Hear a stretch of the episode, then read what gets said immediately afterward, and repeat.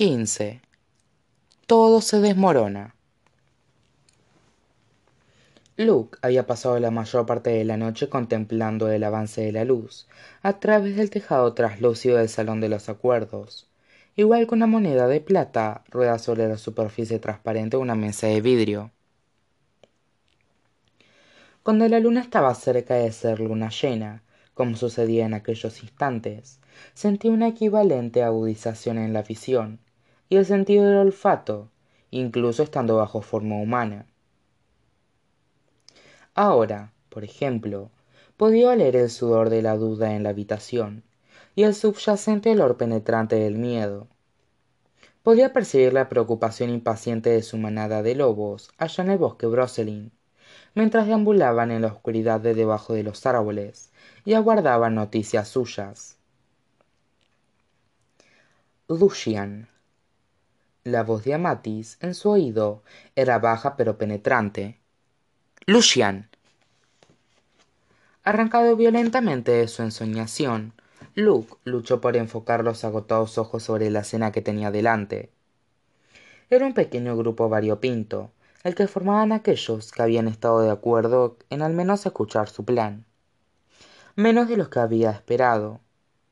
A muchos los conocía de su vida anterior en Idris, los Penhallow, los Lightwood, los Ravenscar, y justo al mismo número de ellos los acababa de conocer, como los Monteverde, que dirigían el Instituto de Lisboa y hablaban una mezcla de portugués e inglés, o Nasrin Kabhuri, la directora de facciones severas del Instituto de Mumbai. Su sari verde oscuro estaba estampado con complejas runas de un plateado tan intenso que Luke instintivamente se encogía cuando ella pasaba demasiado cerca. Realmente, Lucian, dijo Maurice Lightwood. El menudo rostro blanco de la mujer estaba transido de agotamiento y pena. Luke no había esperado que ni ella ni su esposo acudiesen, pero habían aceptado casi en cuanto él se lo había mencionado. Supuso que debía de sentirse agradecido de que estuviesen allí, incluso aunque el dolor tendiera a hacer que Maurice se mostrara más irascible de lo acostumbrado. Eres tú quien nos convenció para venir. Lo mínimo que puedes hacer es prestar atención. Y eso es lo que hace. Amatis estaba sentada con las piernas recogidas bajo el cuerpo como una jovencita. Pero su expresión era firme. No es culpa de Lucian que hayamos estado dando vueltas en círculos durante la última hora. Y seguiremos dando vueltas y vueltas hasta que se nos ocurra una solución. Dijo Patrick Penhallow con un tono cortante en la voz. Con el debido respeto, Patrick, repuso Nasrin, con su fuerte acento. Puede que no exista una solución para este problema. Tal vez tendríamos que conformarnos con encontrar un plan. Un plan que no suponga ni la esclavitud en masa ni. empezó Gia, la esposa de Patrick, y luego se interrumpió, mordiéndose el labio.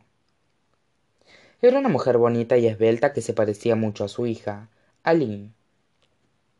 Luke recordó cuando Patrick había ido al instituto de Beijing y se había casado con ella.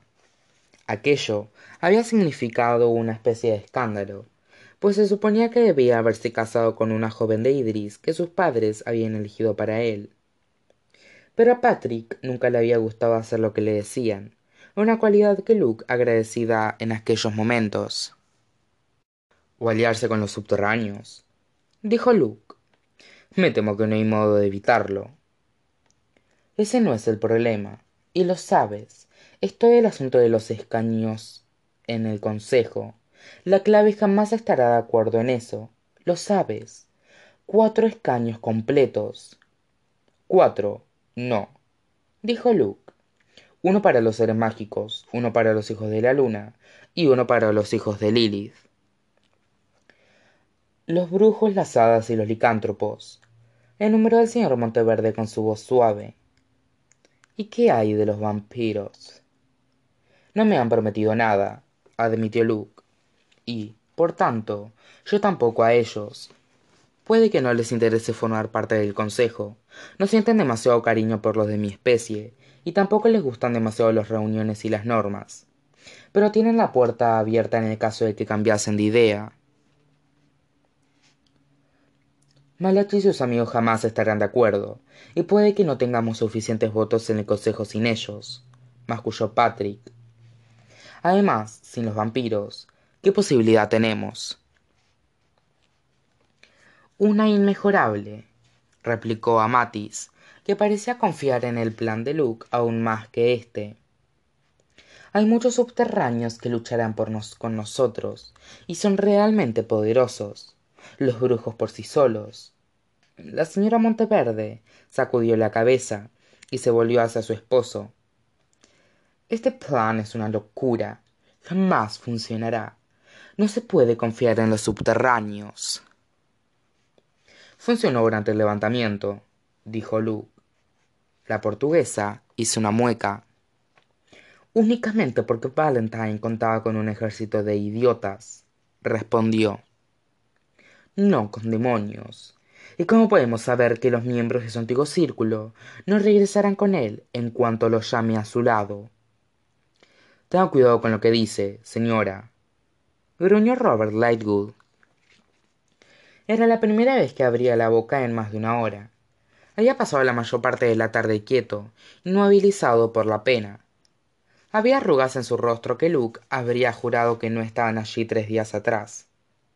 Su tormento se apreciaba claramente en la tensión de sus hombros y en sus puños apretados. Luke no podía culparlo. Jamás le había gustado mucho Robert, pero había algo en la visión de aquel hombre quebrado por la pena que resultaba doloroso de contemplar. ¿Qué que moriría Valentine después de la muerte de Max? Él hizo que asesinaran a mi hijo. Robert, murmuró Maris, y le posó la mano en el hombro. Si no nos unimos a él, dijo el señor Monteverde, todos nuestros hijos morirán. Si piensa esto, entonces, ¿por qué están aquí? Amati se puso en pie. Pensaba que habíamos acordado. También yo. A Luke le dolía la cabeza. Siempre la misma historia, se dijo, dos pasos al frente y uno atrás. Eran tan nocivos como los propios subterráneos cuando se enfrentaban. Si al menos pudieran darse cuenta de ello. A lo mejor a todos les iría mejor si solucionaran sus problemas combatiendo como lo hacía la manada. Un leve movimiento en las puertas del salón captó su mirada. Fue un instante, y de no haber faltado tan poco para la luna llena, quizá no lo hubiera visto, ni hubiera reconocido a la figura que pasó velos ante las puertas. Se preguntó por un momento si estaba imaginando cosas. En ocasiones, cuando estaba muy cansado, creía ver a Jocelyn. En el parpadeo de una sombra, en un juego de luces en una pared.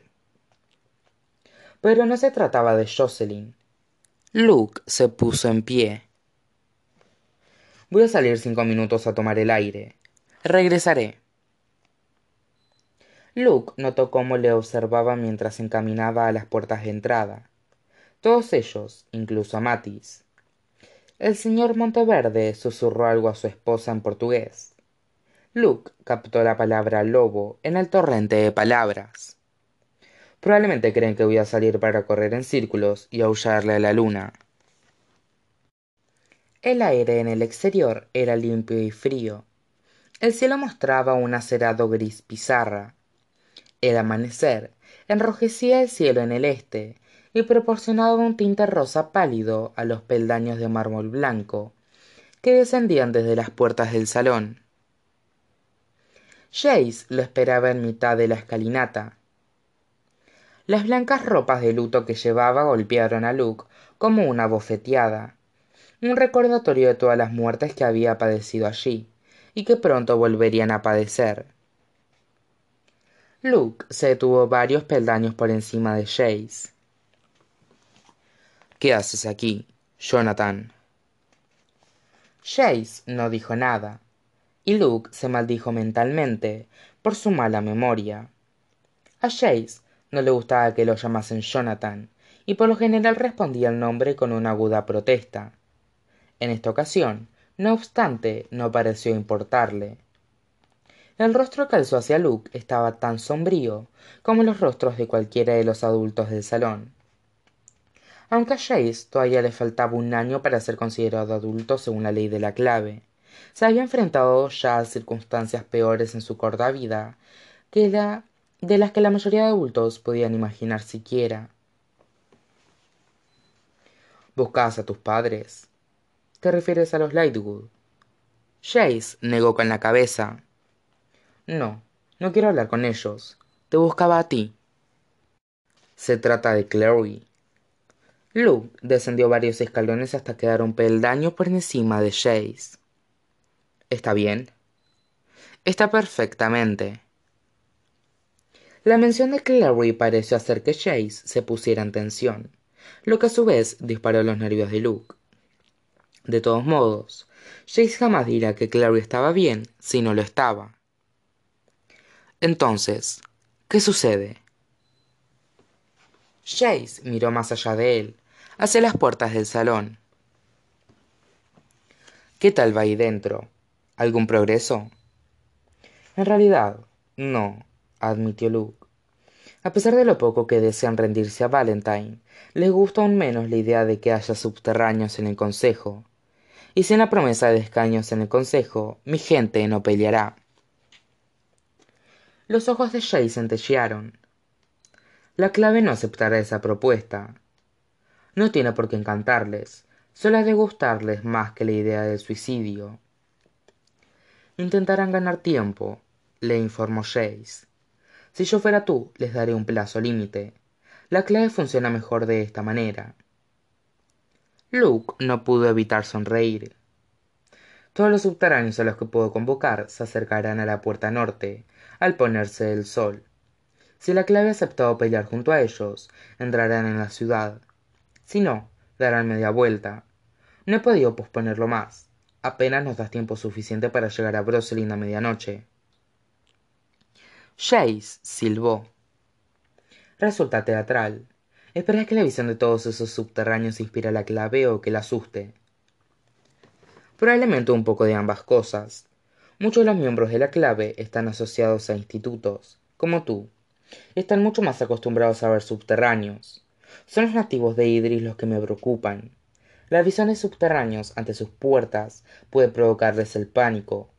Por otra parte, no puede perjudicarles que les recuerden lo vulnerables que son. Como si aquello hubiese sido una señal, la mirada de Jace se alzó rápidamente hacia las ruinas del Gard, una cicatriz negra en la ladera de la colina sobre la ciudad. No estoy seguro de que nadie necesite más recordatorios de eso. Volvió la mirada hacia Luke, con sus límpidos ojos muy serios. Quiero decirte algo y no quiero que salga de aquí. Luke no pudo ocultar la sorpresa. ¿Por qué decírmelo a mí? ¿Por qué no a los Lightwood? Porque eres tú quien está al mando aquí, en realidad. Lo sabes. Luke vaciló. Algo en el rostro pálido y cansado de Jace provocaba la empatía con su propio cansancio. Empatía y un deseo de demostrarle a aquel muchacho que había sido traicionado y utilizado de un modo tan perverso por los adultos a lo largo de su vida que no todos los adultos eran así, que había algunos en los que podía confiar. De acuerdo. Y dijo Jace, porque confío en que tú sabrás cómo explicárselo a Clary. ¿Explicarle a Clary qué? ¿Por qué tengo que hacerlo? Los ojos de Jace estaban muy abiertos bajo la luz del sol que salía. Le hacía parecer años más joven, Voy a salir tras Sebastian, Luke. Sé cómo encontrarlo, y voy a seguirlo hasta que me conduzca a Valentine. Luke soltó una exclamación de sorpresa. ¿Sabes cómo encontrarlo? Magnus me enseñó cómo usar un hechizo de localización mientras me alojaba con él en Brooklyn. Intentábamos usar el anillo de mi padre para encontrarlo. No funcionó, pero tú no eres un brujo. No deberías poder realizar un hechizo de localización. Se trata de runas, como el modo en que la inquisidora me vigiló cuando fui a ver a Valentine al barco. Tan solo necesitaba algo de Sebastian. pero ya nos ocupamos de eso con los penhallow no dijo nada tras él. La habitación estaba totalmente vacía y ordenada probablemente justo por este motivo. Encontré algo dijo Chase. un hilo empapado con su sangre. No es mucho pero suficiente. Lo probé y funcionó. No puedes salir corriendo otra valentine tú solo Chase. no te dejaré. No puedo detenerme a menos que quieras pelear conmigo aquí mismo en la escalinata. Y no vencerás tampoco lo sabes tan bien como yo. Había una nota curiosa en la voz de Chase, una mezcla de certeza y odio hacia sí mismo. Mira por muy decidido que estés a hacer el papel de héroe solitario no soy un héroe respondió Chase, y la voz sonó clara y sin inflexión como si expusiera el más simple de los hechos. Piensa en los lightwood incluso aunque resultes ileso piensa en clary crees que no he pensado en clary crees que no he pensado en mi familia por qué crees que lo hago crees que no recuerdo lo que se siente cuando se te se tienen diecisiete años respondió luke. Pensar que tienes el poder de salvar el mundo. Y no sólo el poder sino la responsabilidad. Mírame dijo Chase mírame y dime si soy un chico de diecisiete años corriente luke suspiró. No hay nada de corriente en ti. Ahora dime que es imposible. Dime que lo que te sugiero no puede hacerse.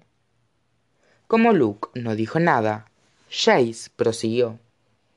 Mira tu plan es estupendo tal y como está. Trae los subterráneos combatid contra valentine hasta las puertas mismas de Lacante. es mejor que simplemente tumbarse y permitirle que pase sobre ustedes. Pero lo esperará no lo tomarán por sorpresa. Yo yo podría tomarlo por sorpresa. Puede que no sepa que siguen a, sebastián. Es una posibilidad al menos y tenemos que aprovechar todas las posibilidades que podamos conseguir. Tal vez tengas razón indicó luke. Pero eso supone esperar demasiado de una sola persona incluso tratándose de ti. Pero no te das cuenta solo puedo ser yo dijo Chase a la vez que la desesperación se deslizaba a su voz incluso aunque valentine perciba que lo estoy siguiendo podría dejarme llegar lo bastante cerca lo bastante cerca para qué para matarlo dijo Chase. ¿Qué otra cosa? Luke contempló al muchacho. Deseó de algún modo poder conectar y ver a Jocelyn en su hijo, del modo en que la veía en Clary. Pero Chase era únicamente y siempre el mismo, contenido solitario y aparte. ¿Serías capaz de hacerlo? preguntó. ¿Podrías matar a tu propio padre? Sí, respondió él, con una voz tan distante como un eco. Es ahora cuando me dices que no puedo matarlo porque él es, al fin y al cabo, mi padre, y el parricidio es un crimen imperdonable. No, ahora viene cuando te digo que tienes que estar seguro de ser capaz de hacerlo, dijo Luke, y comprendió, ante su propia sorpresa, que alguna parte él había aceptado ya que Chase iba a hacer exactamente lo que decía, y que él se lo permitiría. No puedes hacer todo esto, cortar tus lazos aquí e ir tras Valentine por tu cuenta, para fracasar sin más en el último obstáculo. Ah, replicó Chase. Sí, soy capaz de hacerlo. Apartó la mirada de Luke, dirigiendo la escalera abajo en dirección a la plaza, que hasta la mañana del día anterior había estado llena de cadáveres. Mi padre me hizo lo que soy, y lo odio por eso. Puedo matarlo. Él se aseguró de eso. Luke sacudió la cabeza. Cualquiera que fuese la educación que recibiste, Chase, te opusiste a ella. ¿No te corrompió? No, dijo Chase. No fue necesario. Echó una ojeada al cielo, cubierto de listas azules y grises. Los pájaros habían iniciado sus canticos matinales en los árboles que bordeaban la plaza será mejor que me vaya quieres que les diga a los lightwood no no les digas nada si descubren que lo sabías y me dejaste marchar te culparán por ello he dejado notas añadió Se lo imaginarán. Entonces, ¿por qué? ¿Por qué te lo cuento? Porque quiero que tú lo sepas. Quiero que lo tengas en mente mientras preparas tus planes para la batalla. Que estoy afuera buscando a Valentine. Si lo encuentro, te lo haré saber. Le dedicó un fugaz sonrisa. Piensa en mí cuando tu plan de refuerzo. Luke alargó el brazo y le estrechó la mano. Si tu padre no fuese quien es, dijo, estaría orgulloso de ti. Jace pareció sorprendido durante un momento, y luego con la misma rapidez se sonrojó y retiró la mano.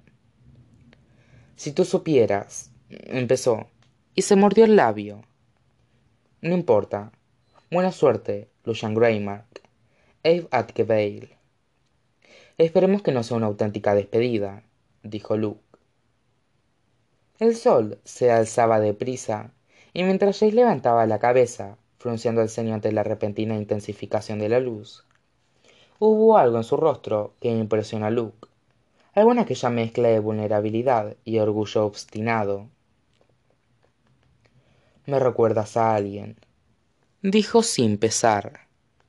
A alguien que conocí hace años.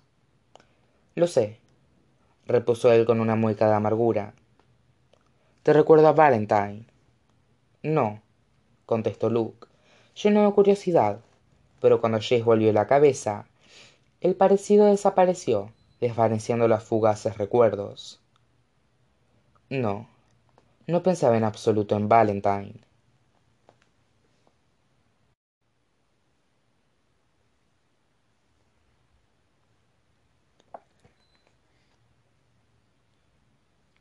En cuanto despertó, Clary supo que Jace se había ido, incluso antes de abrir los ojos.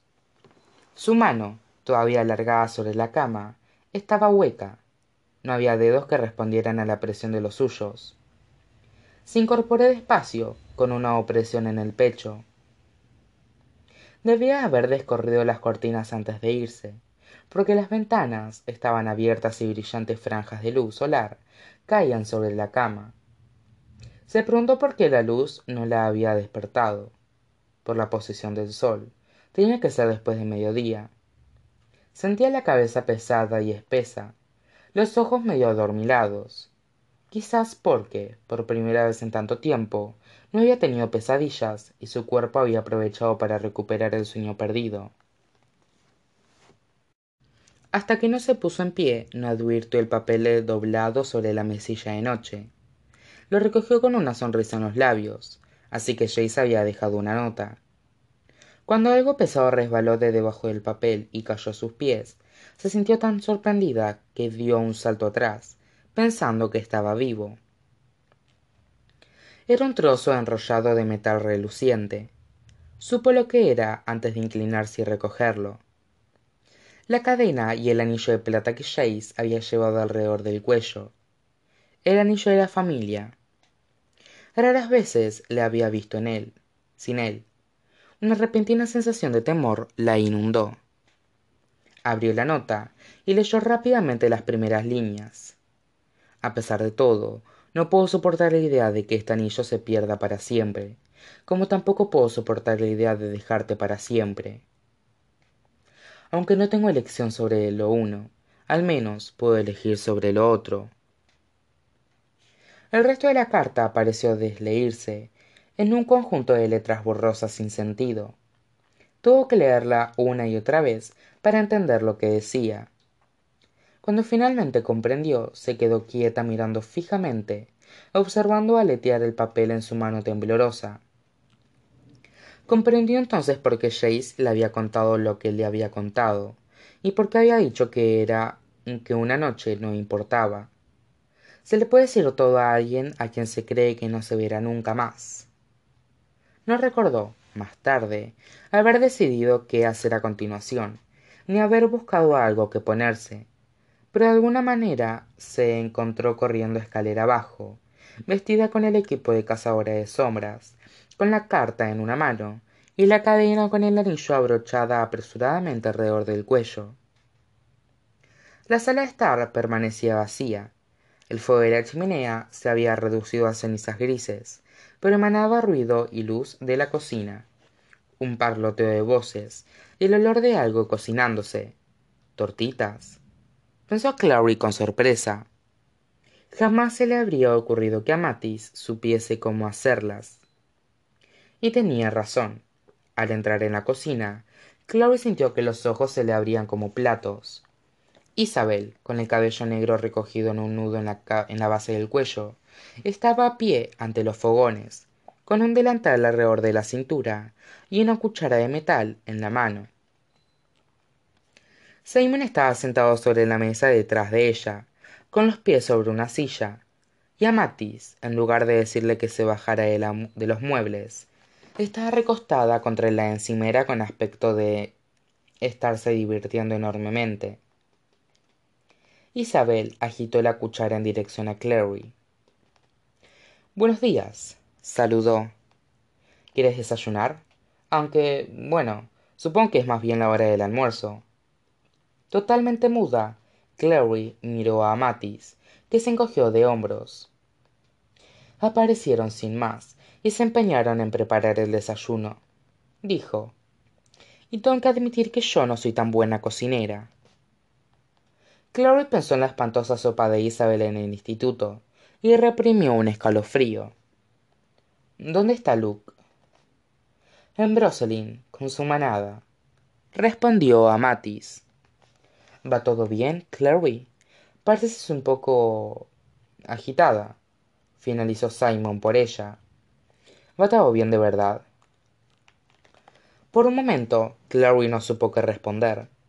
Aparecieron había dicho matis lo que significaba que simon había pasado la noche en casa de isabel. Lo miró fijamente no parecía nada distinto. Estoy perfectamente dijo. Aquel no era precisamente el momento de preocuparse por la vida amorosa de simon. Necesito hablar con isabel pues habla repuso ésta dando golpecitos a un objeto deforme en el fondo de la sartén que era temía clary una tortita. Estoy escuchando. A solas dijo clary. No puede esperar preguntó isabel arrugando la frente. Casi he acabado. No respondió clary y hubo algo en su tono que hizo que simon al menos tensara su posición. No puede esperar simon se deslizó fuera de la mesa. Muy bien le daremos un poco de intimidad. Dijo y volvió la cabeza hacia matis quizás podrías mostrarme esas fotos de luke cuando era un bebé de las que estábamos hablando. A matis lanzó una mirada preocupada a clary pero siguió a simon fuera de la habitación. Supongo que sí. Isabel meñó la cabeza mientras la puerta se cerraba detrás de ellos algo centelleó en su cuello. Un fino cuchillo estaba introducido en el moño manteniéndolo fijo. A pesar del retablo de vida doméstica seguía siendo una cazadora de sombras. Oye dijo si esto es sobre simon. No se trata de simon se trata de Jace. le alargó la nota. Lee esto con un suspiro isabel apagó el fogón tomó la nota y se sentó a leerla.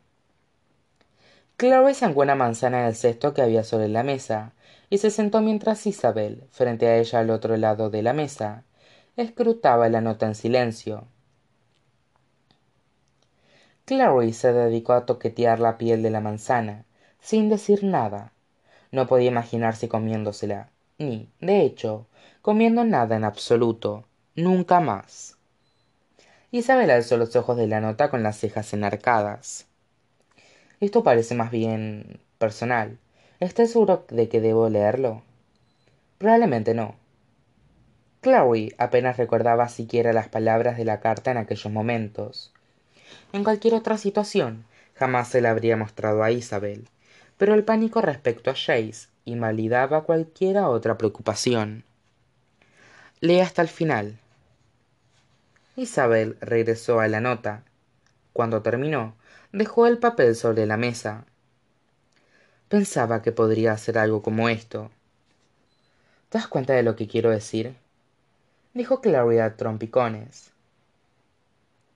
No puede haber salido hace tanto tiempo o llegado tan lejos. Tenemos que ir tras él y... Se interrumpió. Su cerebro procesaba finalmente lo que Isabel había dicho y lo hacía llegar a su boca.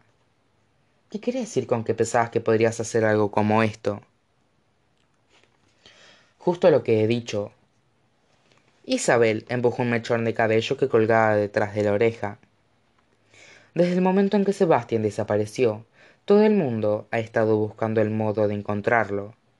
Yo su habitación en casa de los Penhallow, buscando cualquier cosa que se pudiese usar para localizarlo. Pero no había nada. Debería haber sabido que si Jace encontraba algo que pudiese permitirle localizar a Sebastián, saldríais para otra cel. Se mordió el labio. Aunque habría deseado que se hubiese llevado a Alec con él, a mi hermano no le gustará. Así que piensas que Alec querría ir tras él, entonces. Preguntó Clary con renovadas esperanzas. Clary, Isabel sonó levemente exasperada. ¿Cómo se supone que vamos a ir tras él? ¿Cómo se supone que vamos a tener la más leve idea de a dónde ha ido? Debe existir algún modo. Podemos intentar localizarlo, pero Jace es listo. Habrá encontrado algún modo de impedir la localización, igual que hizo Sebastian. Una cólera fría se agitó en el pecho de Clary. ¿Estás seguro de que quieres encontrarlo? ¿No te importa siquiera que se haya marchado a una misión suicida? No puede enfrentarse a Valentine él solo. Probablemente no, repuso Isabel. Pero confío en que Chase tiene sus motivos para... ¿Para qué? ¿Para querer morir? Clary. Los ojos de Isabel llamearon con una repentina luz colérica. ¿Crees que el resto de nosotros estamos a salvo? Todos estamos aguardando morir o convertirnos en esclavos. Puedes imaginar a Jay sentándose tan tranquilo y aguardando que algo horrible suceda. Realmente puedes ver... Lo que veo es que Jace es tu hermano igual como lo era a Max, dijo Clary. Y a ti te importó su muerte. Lo lamentó en cuanto lo dijo. El rostro de Isabel palideció, como si las palabras de Clary le hubiesen arrebatado el color. Max, dijo Isabel con una furia rigurosamente controlada. Era un niño pequeño, no un luchador. Tenía nueve años. Jace es un cazador de sombras, un guerrero. Si peleamos contra Valentine, ¿crees que Alec no estará en la batalla? ¿Crees que todos nosotros no estamos en todo momento preparados para morir si debemos hacerlo? Si la causa es lo bastante importante. Valentine es el padre de Jace Jace probablemente tiene la posibilidad de acercarse a él para hacer lo que tiene que hacer. Valentine matará a Jace si tiene oportunidad, dijo Clary. No le perdonará la vida. Lo sé. Pero todo lo que te importa es si él muere gloriosamente. Ni siquiera lo echarás en falta. Lo echaré en falta cada día, dijo Isabel, durante el resto de mi vida, la cual enfrentémonos a ello. Si Jay fracasa, probablemente durará una semana. Sacudió la cabeza. Tú no lo entiendes, Clary. Tú no comprendes lo que es vivir siempre en guerra, crecer con batallas y sacrificios. Supongo que no es culpa tuya. Así es como te criaron. Clary alzó la mano. Sí que lo entiendo. Sé que no te gustó, Isabel, porque soy una mundana para ti. ¿Crees que ese es el motivo? Isabel se interrumpió. Sus ojos brillaban. No solo por la ira, advirtió Clary con sorpresa, sino por las lágrimas. Dios, no entiendes nada, ¿verdad? ¿Cuánto hace que conoces a Jace? Un mes. Yo hace siete años que lo conozco, y en todo ese tiempo jamás lo he visto enamorarse. Jamás he visto siquiera que le gustase nadie. Ligaba con chicas, claro. Las chicas siempre se enamoraban de él, pero a él nunca le importó ninguna realmente. Creo que es por eso que Alec pensó. Isabel se detuvo por un momento, quedándose muy quieta. Está intentando no llorar, pensó Clary con asombro. Isabel, que da la impresión de no llorar nunca. Siempre me preocupó, y a mi madre también. Quiero decir, ¿qué clase adolescente no pierde la cabeza por nadie jamás? Era como si siempre estuviese medio despierto en lo referente a otras personas. Pensé que a lo mejor lo que le había sucedido a su padre le había causado alguna especie de trauma que le impedía amar. Si al menos hubiese sabido lo que había sucedido de verdad con su padre. Pero entonces, probablemente habría pensado lo mismo, ¿no crees? Quiero decir, ¿a quién no le habría afectado eso? Y entonces te conocimos, y fue como si despertara. Tú no podías darte cuenta, porque nunca lo habías conocido de otro modo. Pero yo lo vi, Hodge lo vio, Alec lo vio. ¿Por qué crees que él te odiaba tanto? Fue así desde el mismo instante en que te conocimos. Tú pensaste que era asombroso poder vernos, y lo era, pero lo que era asombroso para mí era que Chase pudiera verte realmente. No dejó de hablar de ti en todo el camino de regreso al instituto. Hizo que Hodge lo enviase a buscarte, y una vez que te trajo con él, no quería que te fueses. Donde fuera que estuvieses en la habitación, te observaba. Incluso estaba celoso de Simon. No estoy segura de que él fuera consciente, pero lo estaba. Podía darme cuenta. Celoso de un mundano. Y luego, tras lo que le sucedió a Simon en la fiesta, estuvo dispuesto a ir contigo al Dumort, a violar la ley de la clave, solo para salvar a un mundano que ni siquiera le gustaba.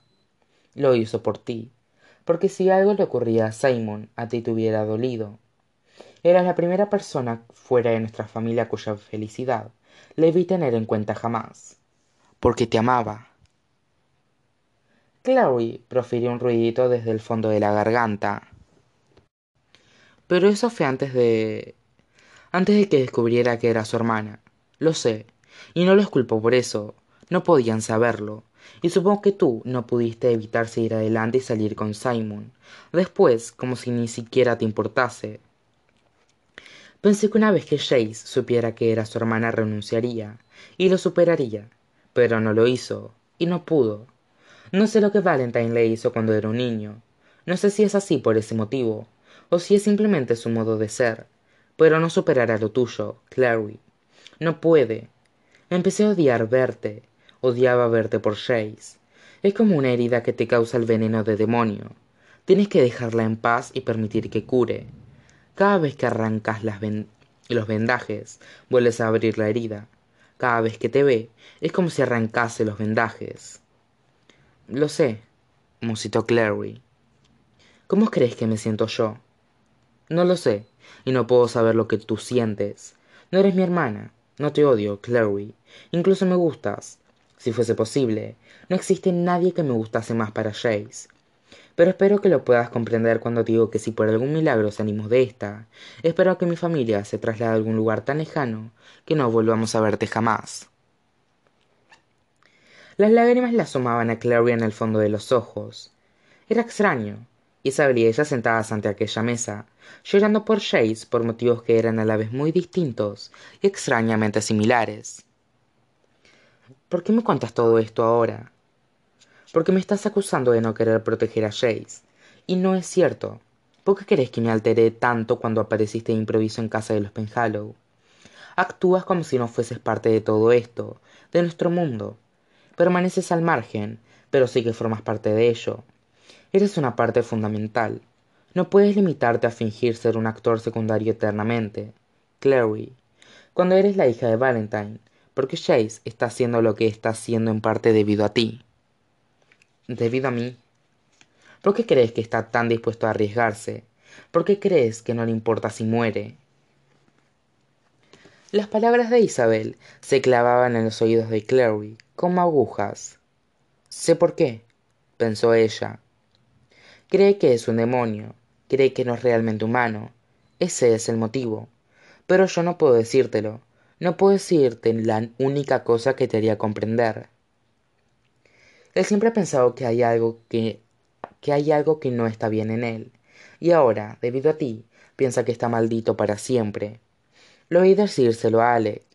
¿Por qué no arriesgar la vida si no quieres vivir de todos modos? ¿por qué no arriesgar la vida si jamás serás feliz hasta lo que hagas? Isabel, basta, por favor. La puerta se abrió, casi sin hacer ruido, y Simon apareció en el umbral.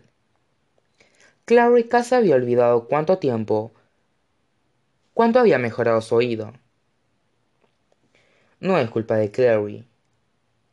El rostro de Isabel enrojeció. Mantente al margen, Simon. No sabes nada. Simon entró en la cocina, cerrando la puerta tras él. He oído la mayor parte de lo que han dicho, les dijo con total naturalidad. Incluso a través de la pared. Has dicho que no sabes lo que Clary siente porque no la has conocido al tiempo suficiente. Bueno, yo sí la conozco bien. Si crees que Jace es el único que ha sufrido, te equivocas. Hubo un silencio. La ferocidad en la expresión de Isabel se desvaneció levemente. A lo lejos, a Clary le pareció oír el sonido de alguien que llamaba a la puerta de la calle. Luke, probablemente. O Maya, con más sangre para Simon. No se ha ido por mí, dijo Clary, y su corazón empezó a latir con violencia. Puedo contarles el secreto de Jace ahora que él se ha ido. Puedo contarles la auténtica razón por la que se ha marchado, la auténtica razón por la que no le importa morir.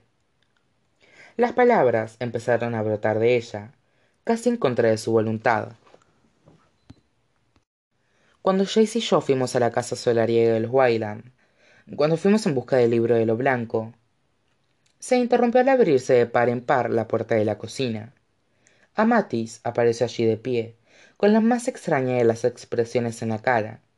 Por un momento, Clary pensó que estaba asustada, y el corazón le dio un vuelco. Pero no era miedo lo que había en el rostro de la mujer. Reflejaba la misma expresión que había tenido cuando Clary y Luke habían aparecido de improviso en la puerta de su casa. Parecía como si hubiese visto un fantasma. Clary, dijo despacio, alguien ha venido a verte.